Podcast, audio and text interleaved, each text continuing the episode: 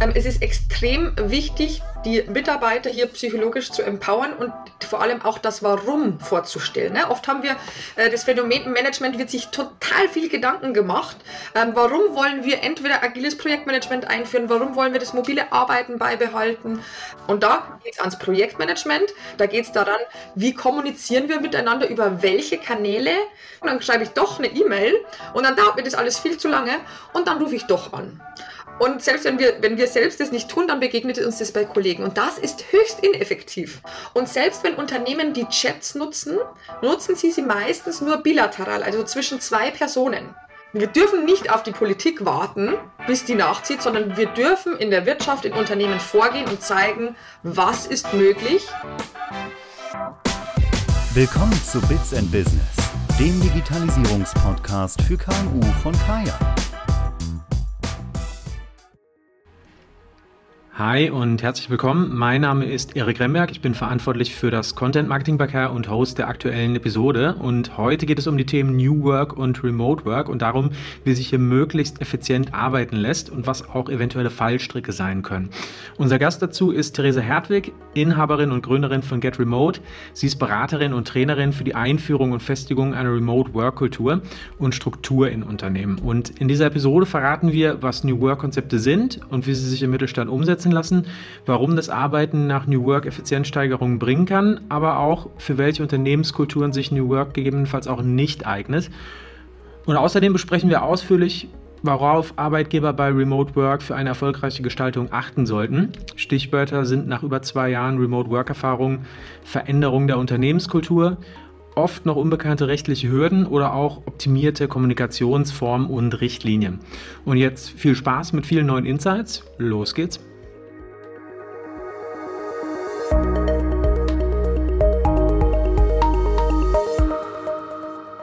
Ja, hallo, vielen Dank für die Einladung. Theresa Hertwig ist mein Name. Ich bin die Gründerin und Geschäftsführerin der Get Remote Consulting GmbH und wir helfen Unternehmen dabei, das mobile Arbeiten zu professionalisieren, also wirklich eine gute Regelung im Unternehmen zu finden, die alle Mitarbeiter mittragen, sodass das mobile Arbeiten auch nach der Pandemie erfolgreich und effektiv weitergeführt werden kann. Hervorragend. Da haben wir auf jeden Fall die richtige Expertin für das Thema heute da. Dann kommen wir auch direkt zur ersten Frage. Und zwar, ähm, unser Schwerpunkt ist ja New Work und Remote Work vor allen Dingen. Und ganz kurz zu Beginn einmal, wie definiert sich denn überhaupt New Work? Also was beinhaltet dieses in Anführungszeichen Buzzword überhaupt? Und warum ist es auch mehr als ein Buzzword? Was kann man sich hier drunter vorstellen und was fällt hier alles drunter? Also New Work ist für mich im Endeffekt ein totaler Oberbegriff für all das, ähm, wenn wir starten, unsere Arbeit, so wie sie bis dato ausgesehen hat, zu hinterfragen. Und da gibt es ganz unterschiedliche Beispiele. Also ähm, wir sind ja auf Remote Work, auf mobiles Arbeiten spezialisiert und das ist ein Unterpunkt von New Work. New Work kann aber auch bedeuten, agiles Arbeiten einzuführen. Es kann ähm, auch bedeuten, eine Transparenz in den Gehältern ähm, herzustellen, ähm, selbst Selbstorganisation einzuführen. Also da gibt es ganz unterschiedliche Ansätze, aber allen ist gemeinsam, dass wir nicht einfach so weitermachen, wie wir es immer schon gemacht haben, sondern das Ganze einfach zu hinterfragen. Mhm. Also deutlich mehr Freiheiten auch für Arbeitnehmer in diesem Fall, ähm, deutlich offenere Konzepte. Genau, das sind schon mal schöne Beispiele, die wir hier genannt haben. Also agile Projektarbeit zum Beispiel oder Arbeitszeit, Ortsautonomie, all sowas, ne, was man sich hier drunter vorstellen kann. Genau, und dann schließt auch die nächste Frage direkt daran an und um es thematisch abzugrenzen auch zum Begriff Remote Work. Was sind denn die Unterschiede zwischen New Work und Remote Work und worauf muss ich auch als Arbeitgeber achten, wenn ich über diese beiden Konzepte spreche und sie etablieren möchte? Also Stichwort zum Beispiel Begriffe Remote Work oder Homeoffice in Stellenausschreibungen nennen. Worauf sollte ich da achten?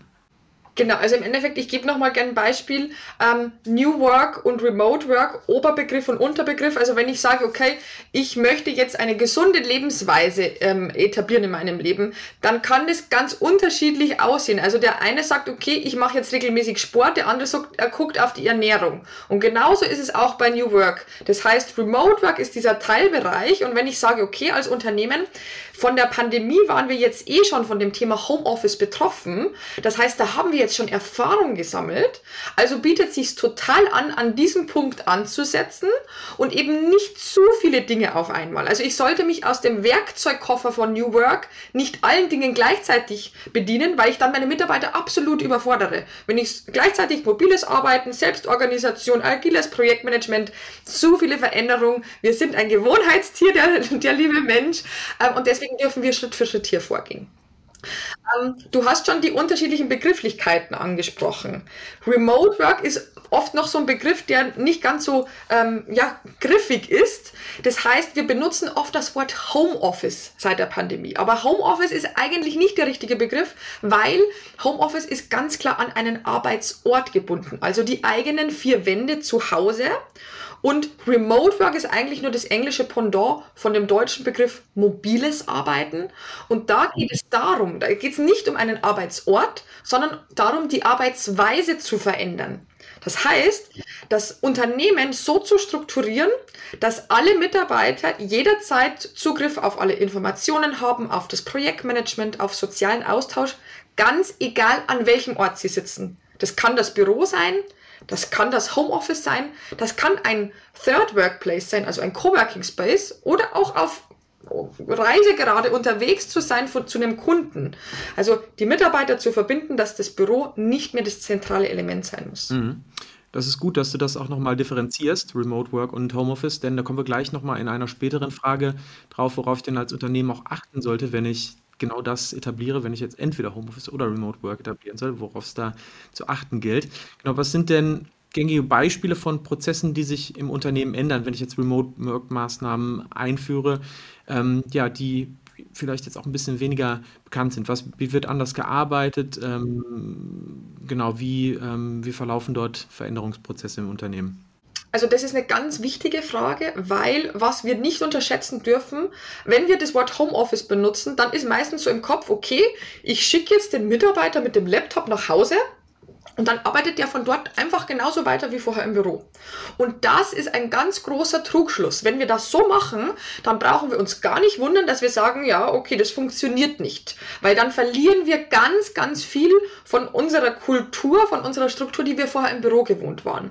Das heißt, wir müssen die Prozesse verändern. Genau das ist der Punkt. Ja, wir brauchen den Laptop, um überhaupt außerhalb des Büros arbeiten zu können, aber viel wichtiger ist die Kommunikation, das Projektmanagement und auch die Kultur anzupassen. Das heißt, oft haben wir das Gefühl, ja, mobiles Arbeiten, das heißt, die Mitarbeiter kriegen jetzt jegliche Freiheit, die sie haben wollen und die können tun und lassen, was sie wollen. Nein, auf gar keinen Fall. Damit mobiles Arbeiten und Remote Work überhaupt funktioniert, braucht es eine ganz klare Struktur, braucht es ganz klare Regeln. Also das hat überhaupt nichts mit Autonomie zu tun äh, oder Anarchie, äh, keine Anarchie sozusagen, sondern wirklich eine Struktur zu schaffen, wo es sowohl für die Führungskräfte als auch für die Mitarbeiter klar ist, was wird denn gegenseitig voneinander erwartet. Und da geht es ans Projektmanagement, da geht es daran, wie kommunizieren wir miteinander, über welche Kanäle. Natürlich geht es auch viel um Tools. Was brauchen wir für eine Grundlage? Ähm, und da schon ein kleiner Spoiler. Telefon und E-Mail wird auf gar keinen Fall ausreichen. So, ähm, und was wir vor allem ersetzen müssen, ist die zufällige Kommunikation im Büro. Wir kennen das alles. Ähm, das fehlt uns sehr, dass ich nicht mal schnell über den Schreibtisch etwas zu meinen Kollegen sagen kann.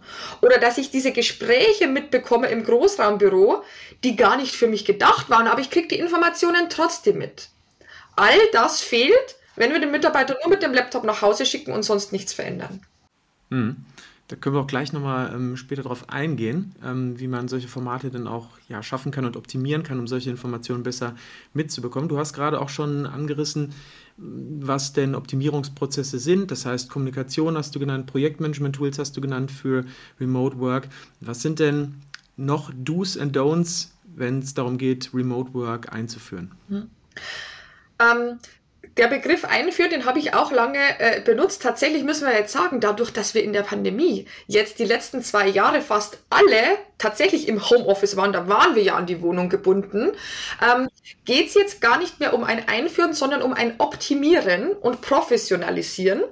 Und da ist schon die erste Krux, was sind die Do's and Don'ts? Also absolutes Don't ist, jetzt die Mitarbeiter alle wieder fünf Tage zurückzuholen. Das werden sie nämlich nicht mitmachen, auch wenn das manche Unternehmen gerade versuchen. Ähm, wir werden in eine hybride Lösung kommen, also teils Büro, teil mobiles Arbeiten.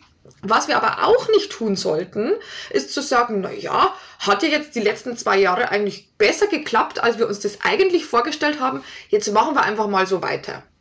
Also das ist ein ganz klares Stone. Wir müssen schon nochmal zurückkommen, nochmal zurück auf Losgehen und nochmal analysieren, was hat denn jetzt gut geklappt in den letzten zwei Jahren und was hat nicht so gut geklappt. Weil es haben viele Dinge nicht so gut geklappt. Aber ähm, wir haben hier auch Unternehmer äh, unter den Zuhörern, eure Mitarbeiter die sagen euch jetzt natürlich nicht unbedingt freiwillig, liebe Führungskraft, lieber Chef, an der und der Stelle funktioniert es nicht so gut im Homeoffice, weil wenn sie das mitteilen würden, dann befürchten sie, oh Gott, dann wird uns das Ganze wieder weggenommen.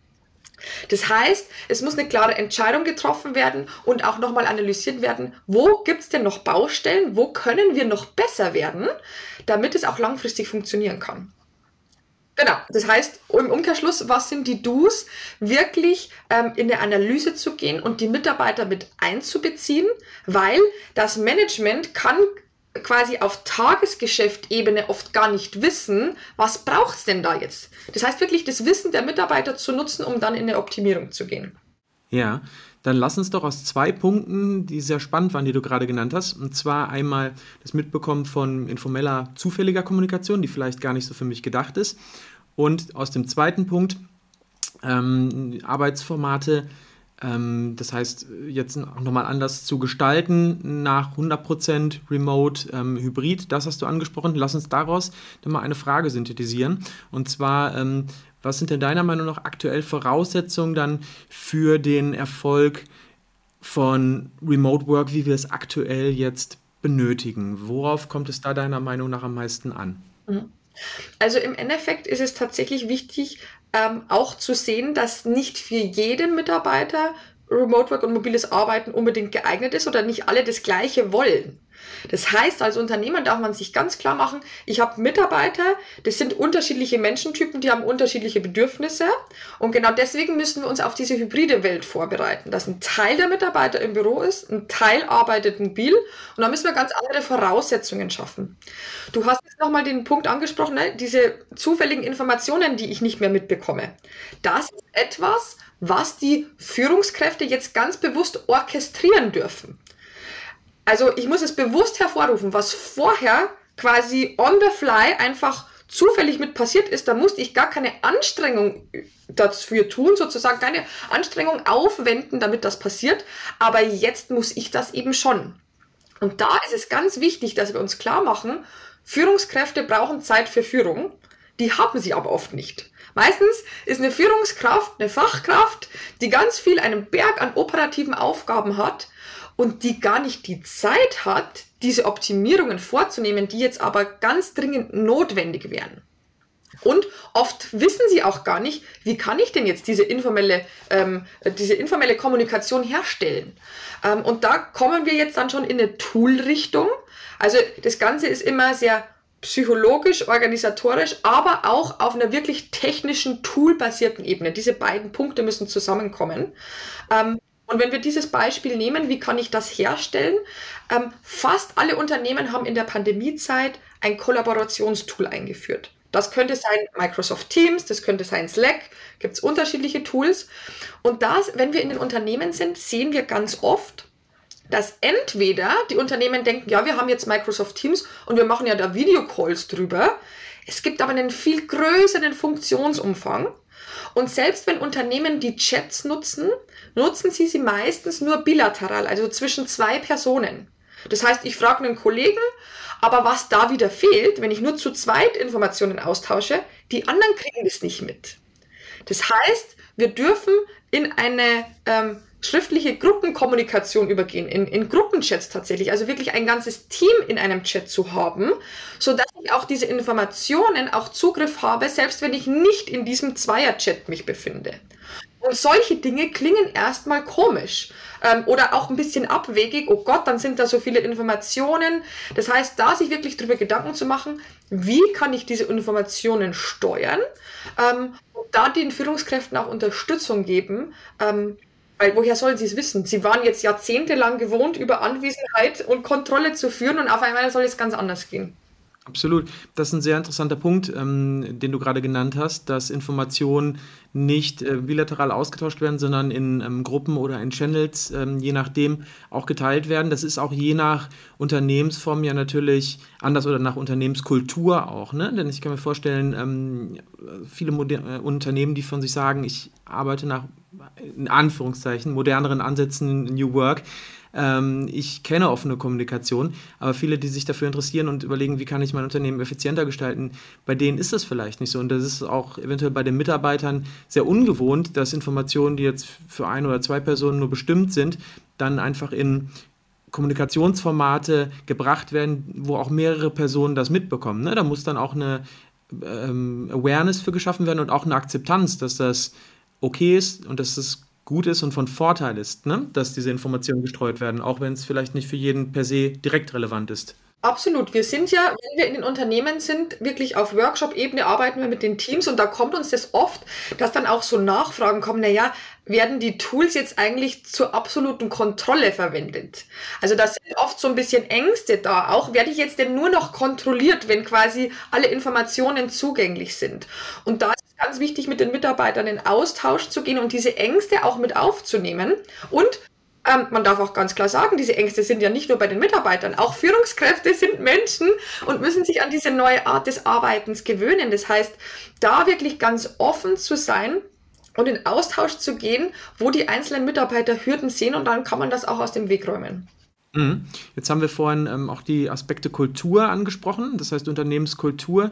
Wie kann ich remote äh, besonders effizient arbeiten? Das heißt die Akzeptanz von offeneren Kommunikationsformaten oder auch andere Aspekte, die da reinfallen. Wie gesagt, ähm, agileres Projektmanagement, ähm, ähm, Arbeitszeit und Arbeitsortautonomie. Und die nächste Frage, die ähm, zielt darauf ab, für welche Personen und für welche Unternehmen sich denn jetzt erstmal New Work-Maßnahmen ähm, eignen, all diese Beispiele, die wir gerade genannt haben. Denn es ist nicht per se so, dass es auf jedes Unternehmen gleich gut angewandt werden kann. Und man kann diese Maßnahmen auch prüfen. Deswegen ähm, wir hatten hier was gefunden. Ich lese das einmal ab in diesem Fall. Ähm, und zwar kommt das aus dem Harvard ähm, Business Manager, wie man nämlich die Bereitschaft von ähm, Mitarbeitern und Unternehmen und die Befähigung, New Work Maßnahmen einzuführen, messen kann. Also, laut einer empirischen Studie im Harvard Business Manager ist das psychologische Empowerment, also der Begriff kommt aus der Organisationspsychologie, von Mitarbeitern eine Grundvoraussetzung für das Gelingen von New Work. Demnach sind heruntergebrochen auf die operative Unternehmensebene solche Maßnahmen erfolgreich, die die wahrgenommene Bedeutsamkeit, Selbstbestimmung, den Einfluss und die Kompetenz der Mitarbeiter erhöhen. Aber New Work-Konzepte eignen sich laut Harvard Business Manager nicht nur für alle Mitarbeiter. Ähm, viele Unternehmen konzentrieren sich nämlich auf ihre Strukturen. Also sie führen agiles Projektmanagement ein oder streichen Hierarchieebenen. Also sie empowern die Strukturen ihrer Organisation, aber nicht zwangsläufig die Personen, die in diesen Strukturen arbeiten. Also Beispiel, Menschen interpretieren ihr Arbeitsumfeld sehr individuell, während die eine Person die fehlenden Hierarchien ähm, in einer agilen Organisation wertschätzt und effizient nutzt, fühlt sich die andere Person vielleicht verloren und bräuchte viel mehr Führung und Struktur. Und je höher das psychologische Empowerment bei diesen Personen ist, desto höher ist auch die Akzeptanz von New Work. Also wer mit weniger Hierarchien gut klarkommt und sich psychologisch empowered fühlt, bei dem werden die Prozesse auch einfach effizienter umgesetzt. Das kann man messbar gestalten. Genau, und ähm, dieses psychologische Empowerment lässt sich mit einem Fragebogen, der in diesem Artikel des Harvard Business Managers drinsteht, wir verlinken das in den Show Notes, den Link zur Printversion und zur digitalen Version. Ähm, genau, das kann man messen und damit im Vorfeld schon mal ausloten, wie reif denn das Unternehmen ist für die Einführung von New Work-Prozessen. Und die Frage, ähm, die ich dir gerne stellen möchte, ähm, Theresa, ist, ähm, wie stehst du denn dazu? Ähm, dass der Faktor psychologisches Empowerment, also ja, Freiheiten Mitarbeitern geben, ähm, wie wichtig ist das für das Gelingen von New Work und vor allen Dingen auch für Remote Work, für dich als Remote Work-Expertin die Frage? Also ich kann dem absolut nur zustimmen. Ähm, es ist extrem wichtig, die Mitarbeiter hier psychologisch zu empowern und vor allem auch das Warum vorzustellen. Ne? Oft haben wir äh, das Phänomen Management wird sich total viel Gedanken gemacht. Ähm, warum wollen wir entweder agiles Projektmanagement einführen? Warum wollen wir das mobile Arbeiten beibehalten? Ähm, aber das Ding ist, ich muss den Mitarbeitern mitteilen, warum gibt es diese Veränderung? Also was bringt das für unser Unternehmen? Was bringt es für unser Team? Was bringt es für mich als Mitarbeiter?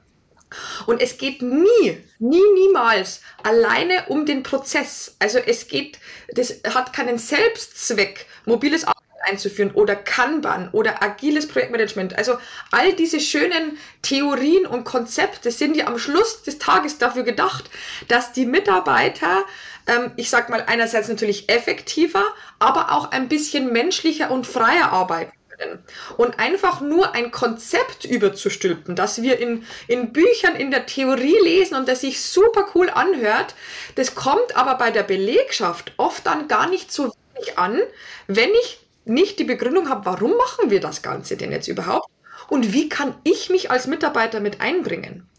Und also ich sehe das auch ganz oft, wenn, wenn ähm, neue Kundenanfragen reinkommen, dann sieht es manchmal so aus, ja, Frau Hertwig, können Sie uns denn nicht helfen, dass wir für das mobile Arbeiten quasi Regeln erarbeiten ähm, und das haben wir die, die zehn äh, Top-Regeln quasi auf einem hübschen PDF und versenden das dann an die Mitarbeiter und dann ist ja klar, wie es weitergeht. Das ist ein großer, großer Fehler. Also quasi einfach ein fertiges Konzept zu nehmen und das dann überzustülpen, das wird zu Widerstand führen. Und deswegen ist es so wichtig, die Mitarbeiter mitzunehmen und eine bestimmte Selbstbestimmung auch zu ermöglichen. Das heißt nicht einfach zu sagen, so, wir machen das jetzt, sondern ja, wir machen das jetzt, aber lieber Mitarbeiter, wir wollen jetzt auch von dir wissen, wie passt denn das überhaupt mit deinem Tagesgeschäft zusammen? Wo gibt es denn vielleicht Stolpersteine? Und einfach wirklich zusammen mit den Mitarbeitern das Ganze etablieren, weil es gibt so viele Unternehmen, die so viel Geld zum Fenster rausschmeißen, weil sie neue Tools einführen, weil sie neue Prozesse einführen, aber die Mitarbeiter auf dem Weg nicht mitnehmen. Und genau das ist das, was wir im Endeffekt tun. Wir sind der Sparringspartner für das Management und die Mitarbeiter und diese Interessen zusammenzubringen, weil nur dann kann tatsächlich New Work funktionieren. Mhm. Ja, das ist ja schon herausgearbeitet, um das ähm, auch nochmal klar zu machen, dass es wirklich darauf ankommt, nicht nur Konzepte, die man in der Theorie findet, die jetzt in den Bereich New Work gehören, wie agiles Projektmanagement zum Beispiel, einfach nur einzuführen, sondern auch wirklich dann zu erklären, wie du genau gesagt hast, warum man das denn macht und auch die Mitarbeiter dann zum gewissen Grad ähm, ja, individuell zu befähigen, ähm, dies auszugestalten. Denn so kann es viel besser funktionieren und so schafft man dann auch den Übergang von nur einem Buzzword, was New Work ähm, ist, wirklich zu einem effizienten Konzept. Denn ähm, es ist nicht nur eine Checkliste abhaken und bestimmte Faktoren einfach einführen, sondern ähm, das Ganze muss koordiniert werden, ähm, die Sinnhaftigkeit dahinter muss verstanden werden. Dann wird es ja auch getragen ähm, im, im, Unternehmen. Ne? Und wie gesagt, mit diesem Fragebogen lässt sich das initial erstmal messen, wie bereit denn Leute überhaupt dafür sind, ähm, sowas zu machen, ob sie diese Strukturen möchten. Also es kann ganz interessant sein, das einmal auszuloten, auf jeden Fall. Und, ähm, genau, ja. eine ganz kurze Ergänzung an der Stelle. Mhm. Wie du sagst, ne, der, der Punkt, möchten die Mitarbeiter das überhaupt? Wir werden niemals ein neues Konzept einführen, egal ob es eine Regelung fürs mobile Arbeiten ist oder äh, ähm, für das Projektmanagement. Wir werden niemals etwas implementieren, wo alle Mitarbeiter sagen, juhu, das finde ich super. So, das ist aber auch gar nicht notwendig. Also ähm, oft reicht es aus, wenn wir in so Teams sind und wir, wir teilen dann mit, okay, wie wird die Regelung sein für das mobile Arbeiten, dann finden das manche doof. Ne? Das ist auch total in Ordnung, aber wir müssen uns anhören, warum finden die das denn doof? Da sind nämlich manchmal total wertvolle Informationen dabei, die nämlich mit bedacht werden sollten. Und oft ist einfach, wenn ich aussprechen kann, ich finde das nicht so gut und das Team dann in Austausch drüber geht, dann kann ich einen viel besseren Konsens herstellen, als wenn ich einfach nur sage, das machen wir jetzt und quasi den Widerstand, weil ich Angst vorm Widerstand habe, diesen gar nicht anzuhören. Und das ist ein großer Fehler. Sondern wirklich die, die nicht wollen, anzuhören und daraus zu lernen. Hm. Das ist auch ein kultureller Aspekt, den du jetzt gerade genannt hast. Ähm, das heißt, offener in der Kommunikation auch miteinander umzugehen und ähm, nicht nur die Bestätigung für diese neuen Konzepte sich anzuhören, sondern auch ja eventuell die Kritikpunkte, um äh, dann gemeinsam dort an der Lösung zu arbeiten, ähm, was ja wirklich von der obersten bis in die unterste Ebene sich dann durchzieht und ein kultureller Aspekt ist. Genau, und das ähm, ist auch interessant zu wissen, ähm, wie siehst du das denn? Welche kulturellen Aspekte sind für Remote Work dann deiner Meinung nach wichtig? Also welche Werte sollte man im Unternehmen einführen und wie kann man die auch in die Unternehmenskultur implementieren? Genau, also was wir nicht, was wir nicht vergessen dürfen, jedes Unternehmen hat ja schon eine Kultur, ne? Und die kommt ist sehr viel eben an diesen Ort des Büros bisher gebunden gewesen. Und ich höre ganz oft, dann ähm, kommt die Angst auch, naja, dann geht ja uns ja die Kultur verloren, wenn wir uns nicht mehr im Büro sehen. Ich bin ganz stark eine Verfechterin eben vom hybriden Arbeiten, weil Hybrid bedeutet, ich habe noch Bürophasen und es gibt die mobilen Arbeitsphasen, also das Beste aus beiden Welten zu vereinen. Das heißt, wir dürfen auch nicht nur noch hingehen, was manchmal im mobilen Arbeiten ja passiert, dass ich im Homeoffice total effektiv etwas abarbeiten kann, ähm, aber dann der Kontakt manchmal auch durchaus verloren geht. Das heißt, wirklich ähm, diese Präsenzphasen, die im Büro stattfinden, auch ganz bewusst zu nutzen und vielleicht zu sagen, hey, wir haben im Team einmal die Woche oder einmal im Monat einen gemeinsamen Präsenztag. Also wieder hier auch nicht Anarchie, jeder tut, was er will, sondern wir schauen, was braucht es denn, damit wir diese Kultur weiter noch leben können. Und natürlich gibt es genauso ähm, virtuelle Alternativen. Ne? Der Klassiker virtuelle Kaffeepause, da hat ja schon keiner mehr Lust dazu, weil wir eh den ganzen Tag in Meetings sitzen. Aber auch da die Mitarbeiter quasi entscheiden zu lassen, was, wie können wir das Ganze virtuell umsetzen. Also einen Blumenstrauß vorstellen, was ist denn so alles möglich. Aber auch die Präsenzphasen noch zu nutzen, weil ganz ehrlich, ohne Präsenz und ohne diesen physischen Kontakt. Wir sind Menschen, wir brauchen das. Wir brauchen es nur nicht fünf Tage die Woche. Mhm. Nächste Frage. Haben sich vielleicht viele Unternehmen schon mal mit beschäftigt, denn die ist zumindest seit Beginn ähm, der Pandemie wichtig geworden, wo dann viele remote gearbeitet haben. Welche rechtlichen Hürden sind denn bei Remote Work für Unternehmen zu beachten? Und ähm, ja, lass uns da doch einfach mal schauen, ob wir da noch was nennen können, was jetzt in den letzten zwei Jahren noch nicht so auf dem Schirm war? Ja, das ist eine, äh, eine meiner Lieblingsfragen, ähm, weil ich natürlich das perfekte Beispiel äh, bin, wie man diese rechtlichen Rahmenbedingungen sprengen kann. Ähm, ich habe ja vor, äh, bevor ich Get Remote gegründet habe, äh, selbst als Führungskraft remote gearbeitet, unter anderem auch mehrere Wochen und Monate aus Thailand und solche Geschichten. Das ist natürlich alles nicht rechtskonform. Also tatsächlich diese schöne neue Welt, die wir natürlich haben wollen, die auch viele Mitarbeiter haben wollen, ähm, die ist so, compliance-mäßig noch nicht umsetzbar. Das heißt, kleine Unternehmen, die zwei Augen zudrücken, die können das machen, aber jegliches Unternehmen, das ein bisschen größer ist und auch eine Compliance-Abteilung hat, ähm, die wird da an ihre Grenzen stoßen. Das heißt, alles, was sich im Ausland abspielt, dann läuft man natürlich als Arbeitgeber Gefahr, ähm, ja, in eine Steuerpflicht in einem anderen Land zu kommen. Sowohl der Arbeitnehmer als auch der Arbeitgeber. Und hier haben wir einfach Doppelsteuerabkommen mit unterschiedlichsten Ländern in unterschiedlichster Ausführung. Das heißt, es ist sehr, sehr kompliziert, wirklich dieses 100% Remote Work weltweit zu erlauben, ist noch ein Prozess. Wir brauchen dann neue Gesetzlichkeiten. So, das ist der eine Punkt. Aber wir haben weitere Gesetze und rechtliche Rahmenbedingungen, die es uns sogar innerhalb von Deutschland erschweren. Ähm, Stichpunkt 11 Stunden Ruhegesetz. Das heißt, es, es ist vorgeschrieben, der Mitarbeiter oder die Mitarbeiterin muss eine 11 Stunden Ruhezeit einhalten. Und wenn wir jetzt mal in die Arbeitsrealität gucken, sagen wir mal, wir haben eine total engagierte, alleinerziehende Mama. So, und die wird halt einfach gern, weil es sogar funktionieren würde für die Arbeit, nachmittags ihr Kind vom Kindergarten abholen, das betreuen und abends, wenn das schläft, ein bisschen arbeiten und morgens vorm Kindergarten nochmal. Wird, wird total gut klappen für die Arbeit, aber ist gesetzlich eigentlich nicht erlaubt.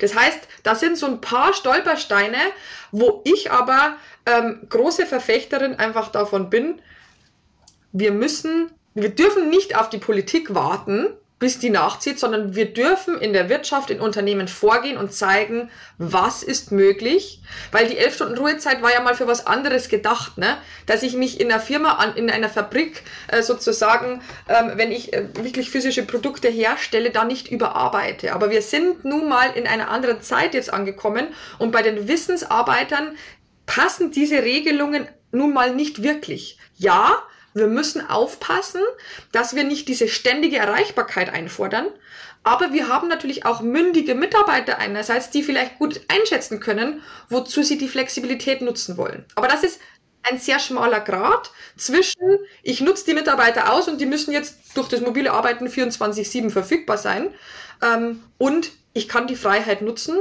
um mein Leben besser mit der Arbeit zu verbinden. Mhm. Da schließt sich dann auch wieder der Kreis bei mündigen Mitarbeitern zum psychologischen Empowerment ne, im ähm, Bereich New Work und Remote Work, wie das auch ähm, ja, akzeptiert wird, wie das umsetzbar ist. Ähm, ja, vielen Dank. Das sind sehr, sehr spannende Ausführungen gewesen. Ähm, die nächste Frage, die zielt darauf ab, ähm, wie Remote Work denn auch durch papierlose Prozesse möglichst effizient gestaltet werden kann. Das ist ja unser Core-Business bei Kaya, also nicht nur die Briefpost-Digitalisierung, sondern auch mit der Kaya Document Cloud, dass hier wirklich Dokumentenmanagement ähm, ja, komplett remote umgesetzt werden kann. Und welche papierbasierten Prozesse empfiehlst du denn bei Remote Work dringend zu digitalisieren? Was, was sind Beispiele, die dir da einfallen? Also am Schluss des Tages sind es natürlich ähm, alle, muss man sagen. Ne? Also ich bin selbst ja auch, schon bevor ich hier im Podcast war, ähm, selbst Kaya-Nutzerin. Äh, ich liebe es, überall auf meine äh, äh Briefpost zugreifen zu können. Ähm, und uns begegnet es ganz oft. Wir sind ja im ganz klassischen Mittelstand unterwegs, wir sind auch im produzierenden Gewerbe unterwegs. Und da haben wir oft natürlich den Punkt, naja, das Sekretariat, das kann leider nicht mobil arbeiten, weil die müssen ja die Eingangspost betreuen. So, und das ist natürlich die Frage, müssen die das wirklich? Nein, müssen sie nicht. Wir können das Ganze digitalisieren.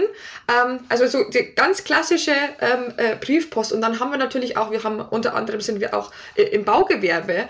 Da sind auch noch ganz viele äh, Baupläne ähm, natürlich in Akten irgendwo beheimatet. Ne? Und das kann ich dann schwer mit nach Hause nehmen ins mobile Arbeiten. Das heißt, da haben wirklich viele Unternehmen ähm, noch Herausforderungen, diese äh, papierbasierten Sachen dann wirklich zu digitalisieren. Aber das ist der Schritt, der getan werden muss, um diese Schnittstellen ähm, tatsächlich dann bedienen zu können. Und ich spare mir natürlich ja auch enorm viel Zeit, wenn ich das Ganze digital habe und jemanden zuordnen kann. Und dann ähm, kann man natürlich auch die gewonnene Zeit für was viel Sinnvolleres verwenden. Mhm, genau, dass wir dann einfach ja durch digitalisierte Briefpost, um da nochmal anzuknüpfen, gibt es natürlich auch äh, Paradebeispiele, wie ich meine Prozesse noch effizienter gestalten ähm, kann. Das heißt, kommt eine Rechnung ähm, postalisch rein, werden die Rechnungsdaten ausgelesen. Wenn ich da eine Buchhaltungssoftware dran angeschlossen habe, werden die Daten übertragen. Das heißt, ich muss nicht mehr abtippen oder äh, copy-pasten, sagen wir mal, die leichtere Variante der manuellen Arbeit, aber selbst das Feld. Ähm, und da gibt es auf jeden Fall Möglichkeiten, ja, wie man sich da den Arbeitsalltag deutlich erleichtern kann. Ähm, Baubranche ist auch ein interessantes Beispiel, genau viele physische Akten einfach, die man auch einfach digitalisieren kann ne? und ähm, in die Cloud bringen ähm, kann. Das heißt, alle können Zugriff darauf haben. Genau, ähm, die letzte Frage, da kommen wir auch schon zu. Ähm, wir haben jetzt schon eine Menge Informationen reingepackt in diese Episode. Die letzte Frage geht noch darum bei Remote Work wie ich denn die Kommunikation besonders effizient gestalte. Da haben wir jetzt schon Beispiele genannt. Wir haben jetzt schon ähm, gesagt, dass Informationen nicht nur zwischen einzelnen Personen ausgetauscht werden müssen, sondern in verschiedene Kanäle ähm, auch gebracht werden können, dass mehrere Leute mitlesen. Ähm, die Feinheit der, der, Frage ist jetzt so, ähm, es gibt zum Beispiel bei Projektmanagement-Tools die Option, wenn man da auf einem Projekt ist, dass halt nur in diesem Projekt die Kommunikation läuft. Das heißt halt innerhalb der Chatkanale des, äh, des Projektmanagement-Tools zum Beispiel. Ähm, oder eine andere Option wäre, wenn man am Projekt arbeitet, man kann natürlich auch über Slack oder Microsoft Teams hin und her chatten oder man kann telefonieren. Ähm, was sind denn deiner Meinung nach da effiziente Beispiele für eine, ähm, ja, eine Kommunikation, wenn es auch um Projekte geht? Genau, also ähm, ich kann gerne ein paar Beispiele nennen und das, das, das große, ähm, der große Clou am Schluss des Tages ist, ähm, am Schluss des Tages ist es gar nicht so wichtig, wie ist die Kommunikation strukturiert, sondern dass sich alle daran halten und dass alle wissen, wie es eigentlich gedacht ist. Das heißt, ähm, was uns ja ganz häufig begegnet, und das Phänomen kennen wir wahrscheinlich alle, ähm, ich schreibe vielleicht eine Nachricht im Chat, dann kriege ich darüber keine Rückmeldung, dann schreibe ich doch eine E-Mail und dann dauert mir das alles viel zu lange und dann rufe ich doch an. Und selbst wenn wir, wenn wir selbst das nicht tun, dann begegnet uns das bei Kollegen. Und das ist höchst ineffektiv. So, das heißt, wir müssen uns ganz klar überlegen, wann wollen wir denn über welchen Kanal kommunizieren? Und wir hängen ja einfach alle extrem an der E-Mail, weil wir sie einfach gewohnt sind. Seit Jahren, seit Jahrzehnten. Und da müssen wir auch ganz klar sagen, die E-Mail ist für die interne Kommunikation bei der mobilen Zusammenarbeit einfach nicht geeignet, weil es ineffektiv ist und weil wir natürlich ja nicht nur von Kollegen E-Mails bekommen, sondern auch von außen. Das heißt, meine Empfehlung ist immer ganz klar, das Ganze zu trennen. Die E-Mail ist im Endeffekt für die externe Kommunikation gedacht. Also alles, was von extern kommt, kommt vielleicht noch über die E-Mail, weil ich kann nicht alle meine Kunden, alle meine Lieferanten auf genau mein Toolset briefen. Das heißt, von E-Mail kommt was von außen rein und dann am besten aber nicht die E-Mail weiterleiten an den Kollegen, sondern dann wirklich zu gucken, okay, ähm, ist diese Information irgendeinem Projekt zuzuordnen, dann kann die direkt in ein Projektmanagement-Tool gehen. Und auch der Chat sollte nicht unbedingt dafür verwendet werden, dass ich Aufgaben und To-Dos kommuniziere, weil dann habe ich irgendwann keinen Überblick mehr. Wo finde ich denn was? Also kriege ich dann Aufgaben sowohl über die E-Mail als auch über den Chat, als auch im Projektmanagement-Tool. Das, das kann der Kopf nicht mehr ordnen. Und deswegen hier dann wirklich so ein paar Silos aufzumachen. Ich weiß, bei der E-Mail, wenn was reinkommt, kann das nur extern sein. Wenn ich im Chat was bekomme, dann darf das nicht sein, was eine Aufgabe betrifft, sondern eigentlich so dieses klassische über den Schreibtisch hinweg sprechen. So, und wenn ich das schaffe, dann habe ich eigentlich eine sehr gute Trennung. Diesen, diese Dreierkonstellation, E-Mail ist extern, Projektmanagement sind Aufgaben und der Chat ist alles, was über die Aufgaben hinausgeht, der, die normale Kommunikation intern. Und da dürfen wir aber uns auch ganz klar machen, das geht nicht von heute auf morgen. Also wenn wir das einführen, ähm, uns begegnet es dann häufig, dass dann ähm, Geschäftsführer auch manchmal ein bisschen gefrustet sind, so wir haben doch jetzt gesagt, wir machen das so, aber wir sind ein Gewohnheitstier und wir dürfen da uns immer wieder dran erinnern und ich darf auch, wenn ich im Team festlege, wir nutzen jetzt den Chat für die interne Kommunikation und ich kriege eine E-Mail, dann darf ich auch so frei sein und zurückzuschreiben, hey, wahrscheinlich, es ist dir gerade runtergerutscht, aber wir haben doch gesagt, wir kommunizieren über diesen Kanal. Also sich gegenseitig auch liebevoll ein bisschen an der Nase zu fassen, sozusagen, ähm, um das mit der Zeit dann einzuschleifen. Aber ja, das ist ein Prozess. Und da dürfen wir uns auch Zeit geben und da darf man auch mal wieder in alte Gewohnheiten zurückfallen, wenn ich dann wieder sage, okay, so haben wir es vereinbart und diesen Weg gehen wir auch. Das ist ein sehr interessantes Beispiel, um diese Silos aufzumachen, wie Kommunikation einfach ähm, strukturiert werden kann, dass es auch dann weniger ähm, Nachdenken benötigt und auch weniger, weniger Suchen von Informationen, weil schon im Vorfeld klar ist, wo finde ich denn welche Informationen, welchen Informationstyp und ähm, ja, wie heißt es doch immer, oder was sagen auch Studien, ähm, wenn man was zu einer Gewohnheit machen will, wie lange dauert es? Sechs bis neun Wochen in der Regel, wenn man sich strikt dran hält. Ähm, all das davor ist Arbeit, ähm, bis, ein, bis es einmal sitzt in den meisten Fällen. Ne? Aber wenn es dann einmal eingerichtet ist, dann ähm, muss auch nicht mehr viel darüber nachgedacht werden, sondern es läuft dann, ähm, es läuft dann auch. Theresa, das war die letzte Frage. Ähm, das sind sehr spannende Antworten von, ähm, von dir gewesen und da haben wir jetzt im Bereich ja, Remote Work wirklich nochmal viel abgebildet, ja, wie man hier effizienter arbeiten kann und seine Prozesse besser gestalten kann. Und ja, ich bedanke mich ganz herzlich bei dir, dass du heute die Zeit gefunden hast, ähm, zu Gast zu sein bei uns im Podcast. Und genau, ich wünsche dir weiterhin alles Gute und viel Erfolg. Ich danke dir, vielen Dank für die Einladung, hat Spaß gemacht. Alles klar, mach's gut, Theresa. Ciao, ciao. Tschüss.